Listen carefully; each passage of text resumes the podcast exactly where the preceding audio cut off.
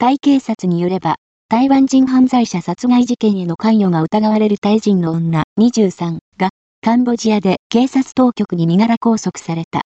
逮捕を開始するため、台湾からタイに逃げてきた台湾人の男が、2月25日に、スワンナプーム空港近くの小屋で他殺体で発見された事件は、台湾人ギャング4人の犯行とみられているが、この4人と行動を共にしていたのが今回逮捕されたタイ人の女だった。